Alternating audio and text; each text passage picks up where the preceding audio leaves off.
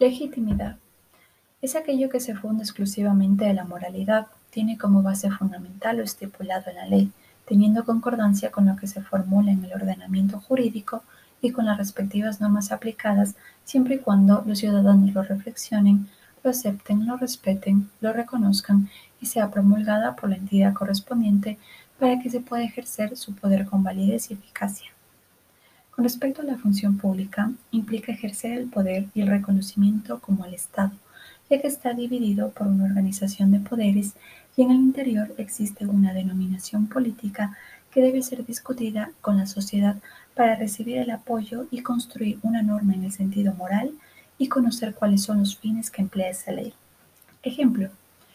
el derecho a la educación es un derecho humano fundamental para todo el mundo, y este derecho se detalla en la Convención relativa a la lucha contra las discriminaciones en la esfera de la enseñanza,